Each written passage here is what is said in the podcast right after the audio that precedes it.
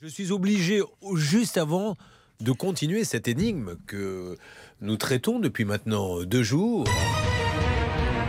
Quelle est la maladie de cette personne dont vous allez entendre la voix et qui est passée sur l'antenne Hier ou avant-hier, je crois, sur l'antenne d'RTL des M6.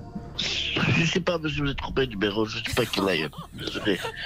En tout cas, Trompé de numéro. il a, il a filé son rhume, monsieur, là. Oh la vache mais C'est même plus. faut inventer le doliprane 100 000.